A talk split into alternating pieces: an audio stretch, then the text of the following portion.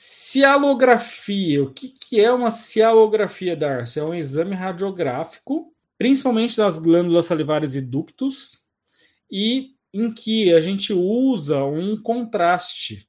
Que contraste que a gente usa? Iodo. Hoje em dia, a gente tem feito muito menos cialografia. Por quê? Porque é um exame que poucos é, técnicos são especializados, que é difícil de fazer.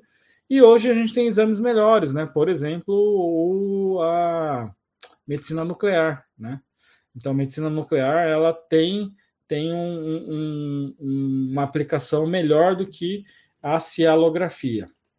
Ela tem quais indicações, né? Por exemplo, cialolitise, cálculo salivar, uma tumefação da glândula sem causa aparente, por exemplo, numa cialoadenose, a gente poderia fazer uma cialografia? Poderia poderia ser indicado no caso anterior, né, que a gente estava falando agora. Numa inflamação da glândula cialadenite, para tentar descobrir o porquê na síndrome de Jogren, são possíveis, né, possíveis indicações aí, lembrando que hoje em dia a gente tem feito muito menos por conta de exames melhores.